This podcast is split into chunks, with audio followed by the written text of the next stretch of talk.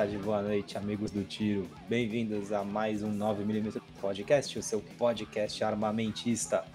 E dessa vez, pela primeira vez no 9mm, a gente tem um convidado. Ele é atirador e vai falar pra gente sobre vai falar pra gente sobre IPSC, tiro de precisão, recarga e vão ser vários programas porque eu vou soltar isso daqui em outros momentos, porque ficou gigante esse programa. Então vai ter parte 1, parte 2, parte 3, eu não sei porque eu não editei ainda.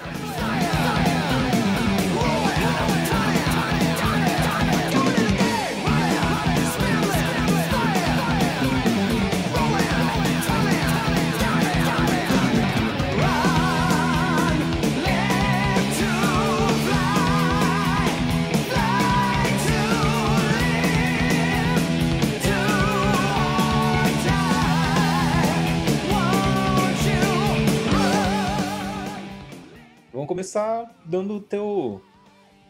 teu. teu currículo. Quando que você começou no tiro?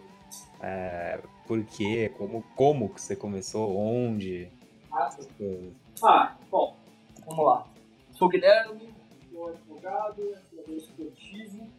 Eu pratico tiro esportivo, na verdade, desde mais ou menos meados de 2013, final de 2013. Eu, na verdade, antes de praticar o, o, tiro aí com armas de fogo, eu praticava com carabina de ar comprimido, foi minha entrada no, no mundo do tiro foi é, com tiro de precisão com armas de ar, mais especificamente as carabinas aí. É, por isso que até hoje eu sou apaixonado pelo tiro de precisão. A famosa arma de chumbinho. É, a famosa arma de chumbinho, que todo mundo fala o pessoal fica bravo do ar comprimido. e, e aí cheguei a, cheguei a participar de umas, uns pequenos campeonatos de PR, né, que a gente chama, que é Bench Rest. É, e, mas aí então parti, depois decidi partir para o tiro com as armas de fogo mesmo. Aí tirei meu CR em 2016, né? Depois de uma longa espera aí de quase 10 meses a concessão do CR. Levou 10 meses teu CR? Levou 10 meses, graças ao nosso glorioso exército brasileiro. Sempre é, fazendo o possível aí para cagar tudo, né? Ah, sim. Bom, como, como diz aquele ditado, é, exército brasileiro, braço forte, mão amiga, até a hora que eles tiverem que imprimir o seu craft ou uma guia para o atirador. Aí, amigo, o braço encurta e a mão atrofia. Ah, a, a, logística vai pro caralho. Ah, sim, é. O que eu, o que eu só tenho a é o seguinte, né? É, o, o exército brasileiro, ele. A parte do tiro esportivo ele é regida pelo COLOG, né? Que é o Comando Logístico do Exército. Ele que edita, edita as portarias que regem o tiro esportivo no Brasil. E, na verdade, não só o tiro esportivo, né? Lembrando o Exército Brasileiro, ele, ele rege, na verdade, praticamente toda a parte de armamento, não só para os atiradores, mas até mesmo para as polícias e, e for, forças policiais, né?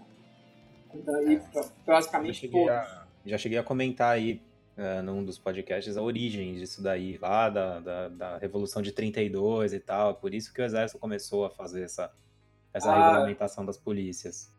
Exatamente, exatamente dizer, isso. Então, assim. Agora imagina... aí até hoje, né? Exatamente, exatamente. Somos vítimas da, da Getúlio até hoje. E ele que criou o R-105, né? Foi ele que gerou, acabou gerando o R-105. É, mas assim, imagina o comando logístico do Exército, a gente, o Brasil entrando em guerra e dependendo do comando logístico do exército. Mas isso é uma desgraça isso. Né? É, se eles precisarem imprimir um papel aí pra gente, a gente perde a guerra. Ah, se precisar emitir uma guia de tráfego ou um CRAF, meu amigo, né? Eu até digo aqui, meu, meu CR demorou agora para revalidação seis meses. Tá maluco? E, não, de, seis, detalhe, seis meses para deferirem a renovação do sistema, ok? Nossa, e mais, e mais quatro semanas para impressão e assinatura. Tá louco. É. É, tu fez aqui, aqui, pelo, pelo Forte dos Andradas? É, eu sou obrigado a, a, a fico restrito ao Forte dos Andradas, né? Por causa uhum. da, localização. E, bom, que o pessoal, que o pessoal do, do de lá não, não se escute. Ou não se escute e, e fica e atento, né? É, Resolve sabe, trabalhar um pouquinho, né? É, é, exatamente, exatamente, porque tá, tá difícil a coisa. Né? É, é mas a vida, é, mas vida de atirador esportivo é isso, é o sofrimento. Não, não é fácil. É, é o sofrimento, mas é, a paixão pelo esporte é, é maior. Mas então, e a partir daí, a partir daí eu passei a me envolver com o time esportivo, 2016 até hoje. E ao longo desse tempo eu acabei, acabei gostando bastante aí de categorias que eu mais gosto tiro esportivo, que é o IPSC, né? Que é o tiro prático. Né? É... E agora também tô, já estou há algum tempo, mas agora estou mudando de categoria, mas também é, no tiro de precisão agora com as armas de fogo, né? Estava competindo até o ano passado com... Tem duas categorias que geralmente é, tem aqui, é, que é o 22, 22LR, né? Rifle. E na, a, na categoria também no, no 308 Winchester lá. E agora, se quiser, ano que vem, a partir do ano que vem, eu passo a correr o Campeonato Brasileiro aí pelo de bench rest pelo com, com 308 também. Legal. E deixa eu te perguntar, essa parada aí eu também não sei, cara. Eu vou fazer uma pergunta sincera mesmo. O 308 Winchester, como é que tá a situação? Sempre foi liberado ou tá liberado agora? Então, vamos lá. O, 300, o 308 Winchester, é, assim como vários outros calibres, o que aconteceu foi ele o, o 308 Winchester mais especificamente ele era é, ele sempre foi é, possível, né, para os atiradores, ok? Sim. Desde que fosse por ação, de ação por ferrolho. Ah, okay? falou. É, não, não era permitido semi-alto. Uhum. Nem, na, nem na caça, salvo engano. Sim. É... Ah, na caça, na verdade, a caça foi liberado semi-alto agora, esse, dois, esse mês, se não me engano. Sim, sim, sim, com a portaria 136. Sim, tanto que a gente tinha muito caçador aí com aquela. com essas carabinas de, de ação por. É, eu, eu esqueço o nome em português, aquela lever action, né? Lever action ah, é repetição, né? Que chama. Sempre por repetição. Aquela carabina Puma, era o que o pessoal é. usava, né? Agora não, que não, não, na caça, não, na caça já era permitido. O pessoal usava o quê? É, na caça era permitido sim, o, a calibre 12, Sim. É, era permitido também o, o, o fuzil 308 Winchester, mas com ferrolho, tanto com que ferrolho. é ferrolho, tanto que o pessoal usa muito até hoje o AGLC da Imbel. Ah, sim. No, no, pra caça, né? Já usou é esse, um... esse fuzil? Não, já vi, já tive comigo do lado, mas acabei não atirando. Uhum. É um fuzil bom, mas assim. É depende da sua aplicação. É aquilo que eu falo. Toda arma, arma na verdade nada mais é do que uma ferramenta. Sim. E toda ferramenta tem sua aplicação. Então, por exemplo, o, o AGLC, o, agrupamento básico dele aí, é, se eu não me engano, acho que é um MOA ou um MOA e meio a 100 metros. É, o MOA um mil radiano. Uhum. Um mil radiano, né? Que equivale ao quê? A 2,9 centímetros né? É, então, isso, o que, que, isso quer dizer? Quando você fala que ah, um fuzil agrupa um, ele faz um MOA, um MOA a 100 metros. Você está querendo dizer que ele faz um agrupamento de 2.9 dentro de 2.9 centímetros num alvo 100 metros, né? Uhum. Então assim, o AGLC ele é uma boa ferramenta para caça, tá?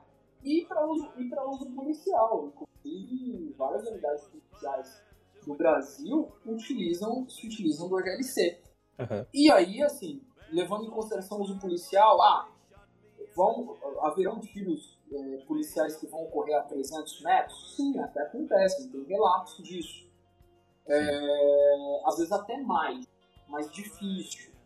É, mas assim, a 300 metros, a ideia é muitas vezes, nesses tiros, É, vão ser tiros que vão acertar.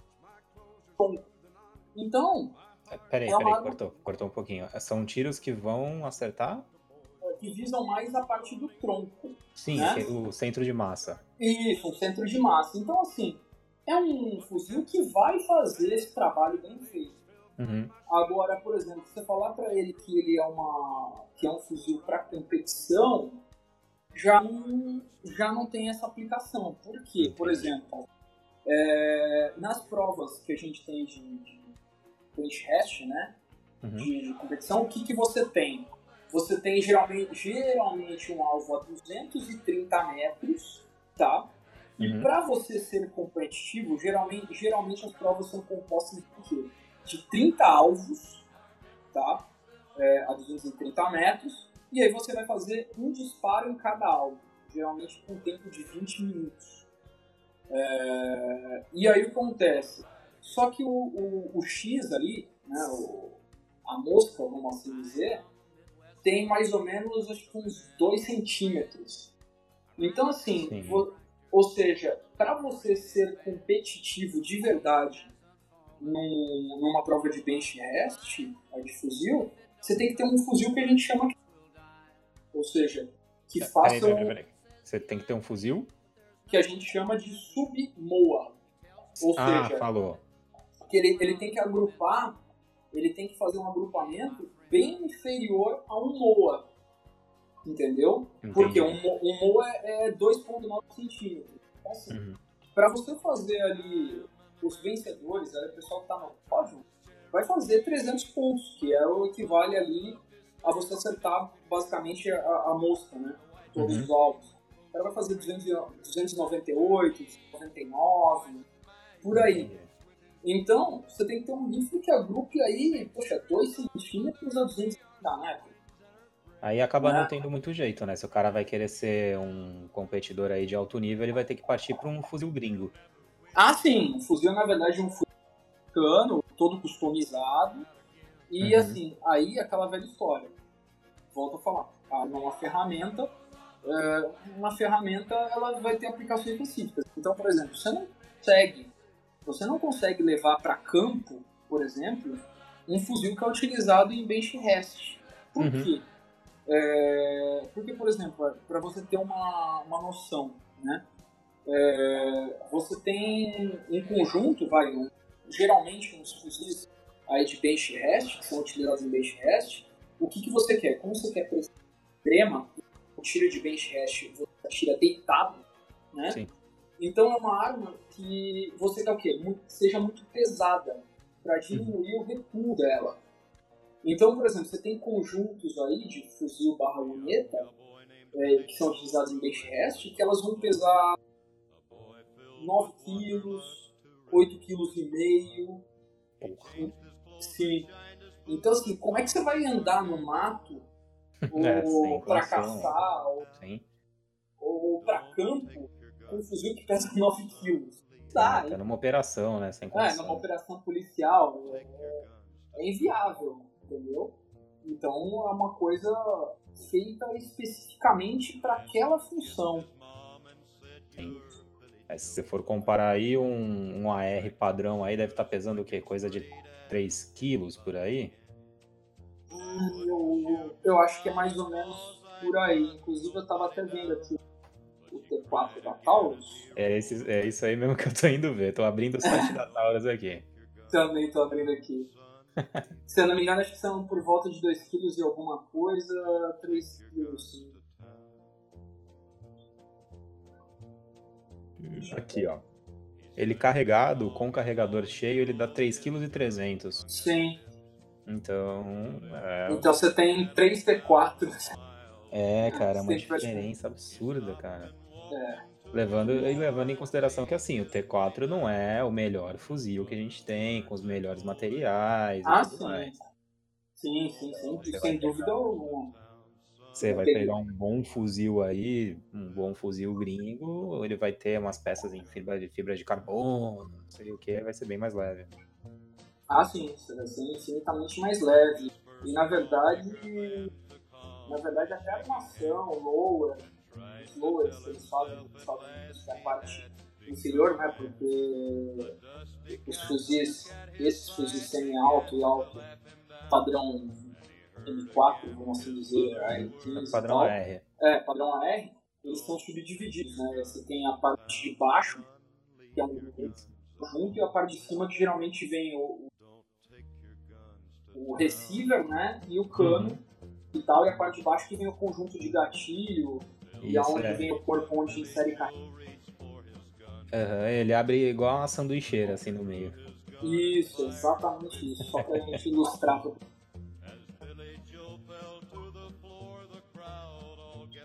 Tá aí ainda? Deu uma cortada. Tô, tô, tô. Ah, deu, deu uma. É, deve E- ser o Wi-Fi. É, provavelmente. E, e é isso aí, eu acho que. Então, assim, o tiro de precisão tem essas características, né? Mas Uhum. é pô, fascinante. Fascinante, assim, você fazer um treinamento. Você tem cálculo de. fazer os cálculos de distância, cálculos de vento, direção de vento. Poxa,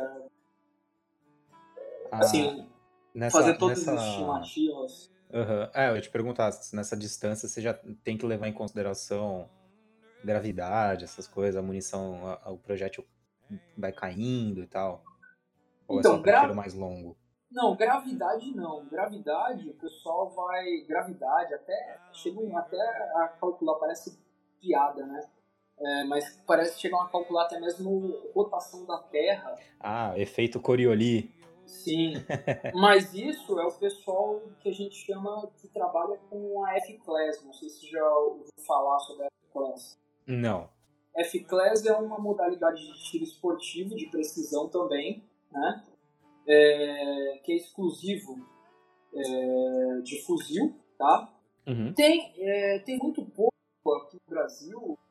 Tem, se não me engano, só acho que um, um dois campeonatos de F-Class no Brasil. São bem restritos mesmo, porque na verdade você tem é, F-Class em duas modalidades. Os tiros de 600 metros, né? uhum. E, e- aí você tem o de 1000 metros.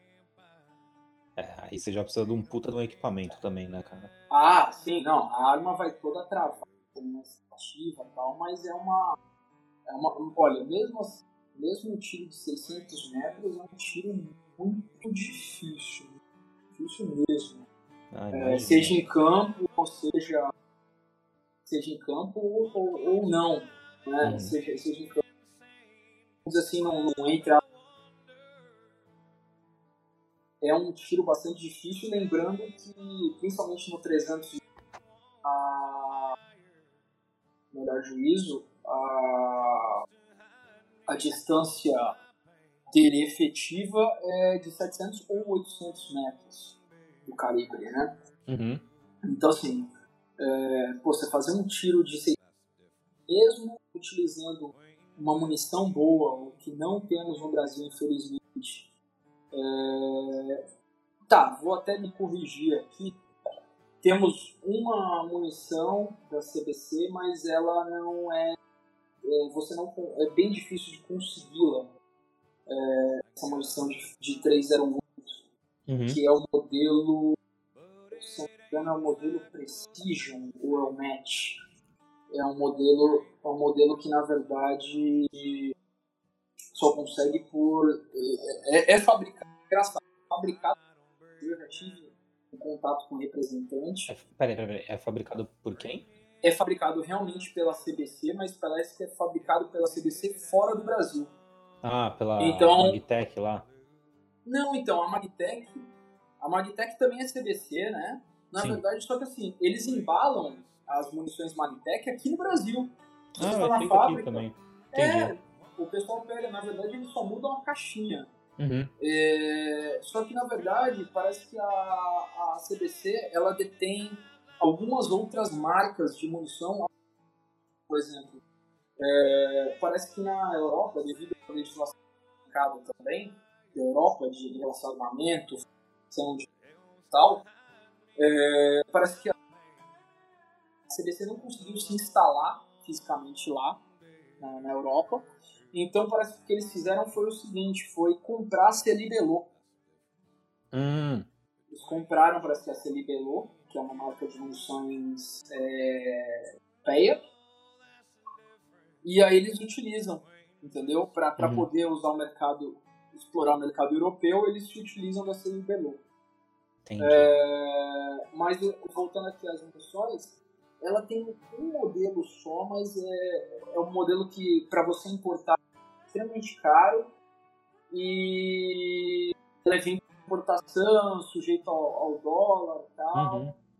Então é, É, bem chato. Lembrando assim que munição feita aqui no Brasil já é um negócio extremamente caro. Imagina uma para um calibre muito específico que quase não tem saída e ainda é importado. Ah, sim, sim, sim. Deve ser um negócio extremamente absurdo. Assim, Exatamente. pra galera Que é- uma noção. É, Ah, por exemplo, munição aí de. Eu vou, eu vou falar pelo 9mm, que é o que eu costumo comprar. Uma munição de treino, a, a NTA lá, a CBC treina, exclusiva para treinamento, tá saindo em torno de 3 reais a unidade. Munição para defesa bonded, 7 e pouco eu paguei. Imagina uma munição dessa, quanto que não deve estar saindo? Deve estar saindo 20, 30 algo. É, se eu não me engano, é, eles dão uma estimativa para vocês, foi bem recente, tá, que eu fiz contato com a com representante da CBC. É, a caixa com 50 munições sai por volta, acho que de 780 reais. Tá maluco? Sim, então dá mais ou menos aí 16 reais a munição. Mas eles assim, é uma estimativa porque ela é sujeita à alteração do dólar. Então você vai, eles vão fazer a importação e Uhum. você vai pagar quando chegar aqui e pode ser que tenha uma flutuação no preço pelo dólar. Só que essa munição é a munição, por exemplo, que realmente é, eu esqueci o nome dela, tá? É, Mas vou- é, a- é a única munição pronta da CBC para 308 que de presta. É, é utilizada pelas forças policiais no Brasil, tá? Uhum. É, porque aqui, inclusive no site, a única, a única coisa que eles têm de munição aqui anunciada é a munição com projétil de 150 grains, que, é, que a gente chama de soft point. Porque Sim. ela é jaquetada, mas a ponta dela é, é, é de chumbo, que é uma, é uma típica para uso de caça. Uhum. São expansiva para Sim, transfixa menos, né? Sim. E só que para tiro de precisão realmente não presta. Uhum. É, E- porque é, a pontinha de chumbo acaba alterando a, A trajetória. a trajetória. Exatamente. E inclusive essa munição específica da CBC, essa munição especificamente que a, que a própria. As forças policiais brasileiras utilizam da CBC para as operações policiais tal. Inclusive nos cursos do CTT, que é o Centro de Treinamento Tático aí, que é ligado à C- à CBC, também é Uhum. usado, só é utilizada essa munição. É, tem uma característica dela. Por que, realmente ela é a única que presta? Porque o projétil não é feito pela CBC. É, Hum. ele é um projétil é, da Sierra, que é uma das maiores, uma das melhores é, fabricantes de projéteis, munições de fuzil. Tá? E, e realmente tem, é uma munição que tem uma precisão. Porque assim, ah, no tiro de precisão, mais especificamente de fuzil ali de precisão, é, o que conta mesmo, conta muito para precisão, é o projétil. O projétil é é grande é o grande diferencial, Uhum. entendeu? É o grande diferencial, é o que realmente é, é o que realmente ali muda tudo, muda toda a trajetória, muda o- mudam os cálculos, mudam tudo, muda tudo acer- acer- acerca ali do, do, do resultado do tiro, entendeu?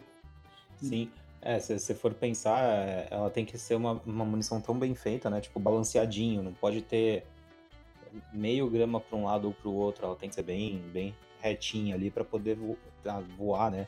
Fazer a trajetória dela perfeitamente. Ah, sim. Além disso, também mais uma característica dos projetos de fuzil, fuzis é, o seguinte. É, por exemplo, a CBC, na verdade, até onde eu consegui a informação aqui, ela não... Por que, que os projéteis que ela faz de fuzil, mesmo que ela chama de da linha MET, é, não são bons. Eu já testei, eu tenho, eu já testei, já comparei com outros, não tem comparação. Por quê? Porque na parte de baixo do projeto ele é aberto, ele não é inteiro fechado. E então o que, que é? Porque esses projetos de fuzil, como é que eles são?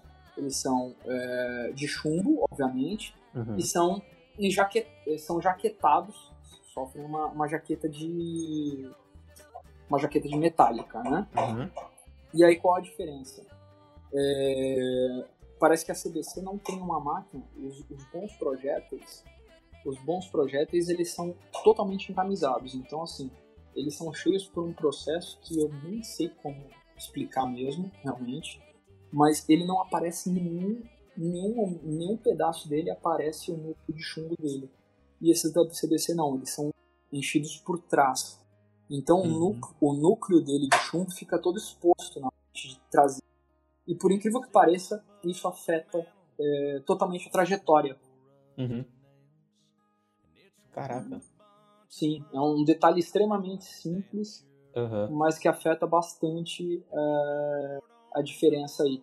Inclusive já até fiz testes aí com projetos assim bem bem mais leve, tem teoricamente de é, soft point, né, que não é adequado para o tiro de precisão, só que projéteis importados onde eles são totalmente encamisados, só fica a pontinha mesmo do soft point e ele é fechado embaixo, né? E a precisão é completamente é melhor do que o projétil é, da CBC. Uhum. É, não dá para explicar. É, dá para explicar, né? CBC. É, exatamente. Além disso, é, de fato, a, a variação de pesos que a, a, a CBC tem na, na, nas pontas é muito grande. É bastante grande mesmo. Então, mesmo a gente tendo cuidado de separar, fazer lotes por pesos antes de fazer a recarga, montar lotes em pesos, de, em pesos similares tal, pegar é um trabalho, vamos dizer assim, de monge. Você pegar, você pegar e espalhar todas as pontas e colocar na balança e pesar uma por uma. Essa tem é, 162,1 grains. Então essa vai para essa pilha. Essa tem 162,2, é para outra pilha. Para tentar, é, para tentar obter o melhor resultado possível com o que nós temos, né? Uhum. Ah, e aproveitando, explicar, explicar para o pessoal que vai ouvir aqui o podcast que você faz, né, a sua própria munição. Tipo, ah, sim. Não, não, não esteja muito acostumado com isso, mas a galera do tiro esportivo costuma fazer a própria munição. Ou então, quando é vagabundo que nem eu, vai no stand, no, no clube e compra do, do clube, entendeu? Mas o pessoal do clube ou o pessoal em casa faz a própria munição. E você é uma dessas pessoas que faz a própria munição, né? Ah, sim, eu faço recarga assim. É, pô, é uma coisa que acaba se tornando acaba se tornando pô, necessário ali a recarga, conforme também a gente acaba exagerando no, nos treinamentos e para algumas coisas específicas, por exemplo, vai, o tiro de precisão com fuzil não tem jeito, acaba tendo que, que fazer uma recarga, por quê? É, no caso do fuzil, por exemplo, a única munição boa nacional que você tem, você teria que fazer importação preço aí de cerca de 16 reais para mais cada unidade, cada disparo. Uhum, né? Ah, e ainda um treino é inviável. 10 é, tiros tem 60 mangos. Sim, ou então é, você vai ter que importar você mesmo munição, o que é um problema gigantesco é, de burocracia e tudo mais, e até mesmo de transporte, frete. Uhum. É, hoje mudaram leis é, nos Estados Unidos também em relação a isso. Isso é, pode ser um outro tema para um outro podcast e tal. Em relação a, a, a, muitas coisas, algumas coisas desburocratizaram no Brasil, mas os Estados Unidos apertou a legislação deles em relação à exportação de armas e, e tudo e até mesmo a parte de aviação, sim. Nossa, quem diria? É, quem diria. E então assim, se torna praticamente necessário a recarga. Né? Uhum. Principalmente, pô, sei lá, você vai fazer um treino, você quer começar a competir no IPSC e tudo mais, quer começar a fazer um treino, pô, Não é o meu caso, mas é, tem muitos amigos aí que, pô, estão na ponta aí de Campeonato Paulista, de PSP, e o pessoal, o treino deles é 600 disparos por semana. Tem, entendeu? Tem atiradores até. Tem atiradores que conheço que o, o, treino do cara é, é de mil disparos por semana, 1.200. Tá maluco. Então, é. Então, assim, aí é, outra, aí é outro nível mesmo. Mas eu acabo fazendo a recarga que. Eu acabo fazendo a recarga porque. Pô, pra ter um. Mesmo, mesmo no tiro de revólver, pistola e tudo mais. Poxa, pra você ter ali uma, um, um, controle também sobre o que, que você tá usando na sua arma. E para baratear o custo. Inicialmente foi para baratear o custo e poder treinar mais. Né? É, o pessoal e... acaba entrando nessa da recarga por causa do custo mesmo, né? Que você sai aí, que nem a minha munição original para treino, sai três mangos. Ah, sim. Você faz a sua própria recarga, você deve reduzir isso daí para um e pouco. É, às vezes até menos, às vezes até um real, às vezes até menos de um real. Uhum. Dependendo do, do, do, calibre, entendeu? Do calibre do projétil, mas pô, enquanto nós não estamos nos Estados Unidos que você compra balde literalmente balde com munições de. É, eles têm uns baldes sim, sim. De, de munições de 9 mil, lá com mil munições, tipo, por 120 dólares, né? Aí uhum. realmente, por isso que americano. Por isso que o pessoal fala até que no, nos Estados Unidos quem recarrega geralmente é aquele cara aficionado total, porque lá, dependendo, dependendo de, de que calibre, como você atira só de 5,56, né? e, e 9mm, que são as munições mais baratas que tem lá, o pessoal realmente não, não, não recarrega mesmo. Não vale Sim. a pena. É muito, é muito trabalho, mas aqui. Até porque a oferta lá é muita, né, cara? Eles têm tanto as fábricas nacionais lá, Hamilton, Winchester, Federal, como Sim. o pessoal. Eu tô ligado que o pessoal compra assim bastante para recreação umas munições, acho que russas, e tal, que ah, é. muito barato lá para eles. Isso, na verdade eles têm uns negócios lá que é muito. Isso é muito legal nos Estados Unidos. Mais uma coisas que eles têm acesso. É, é muito comum vender surplus, que é são equipamentos que de países dos Estados Unidos mesmo, que são excessos de equipamento então, por exemplo. Peraí, é... deu uma cortada. Eu tentei, eu tentei juntar aqui os negócios, mas, tipo, deu uma travada lá do, do Circles lá. Que tava ah, tá. Então, lá nos Estados Unidos eles têm. Eles têm a questão lá que é muito. Mais uma das coisas que é muito legal, que é a questão do surplus. Que é, na verdade, nada mais, nada mais é do que excedente de equipamento militar americano ou uhum. de outros países, que eles recebem lá e comercializam de então, às vezes você tem é, realmente munição que a, a Rússia, ou aqueles países da ex-União Soviética, os caras mandam munição para lá e vendem armas. Eu acompanho algumas páginas aí no, no Facebook, Instagram e de alguns youtubers de tal dessa parte do tiro esportivo que o pessoal anuncia às vezes que nem tava vendo essa semana mesmo, um cara anunciando que tinha chego na, na loja dele um lote de pistolas israelenses da IN, que era usado. Uhum. O que é, é, o que? Eles trocam também, isso acontece muito também nos Estados Unidos. Uma determinada unidade policial quer trocar as armas. Sim. Eles pegam as velhas, dispensam no mercado comum, vendem super barato e compram novas. Sim, é, e como aí... tá acontecendo agora, né? Eles estão trocando, o exército trocou a bereta pela SIG. Sim. O que deve ter de bereta no mercado lá para eles agora. Pô, chove de bereta M9. Uhum. E. Pra conseguir e então... aqui, hein? Pô, esse é... ah, eu, eu sou fã, cara, demais. Eu também sou fã da SIG. É... Também quem não é? É, exatamente.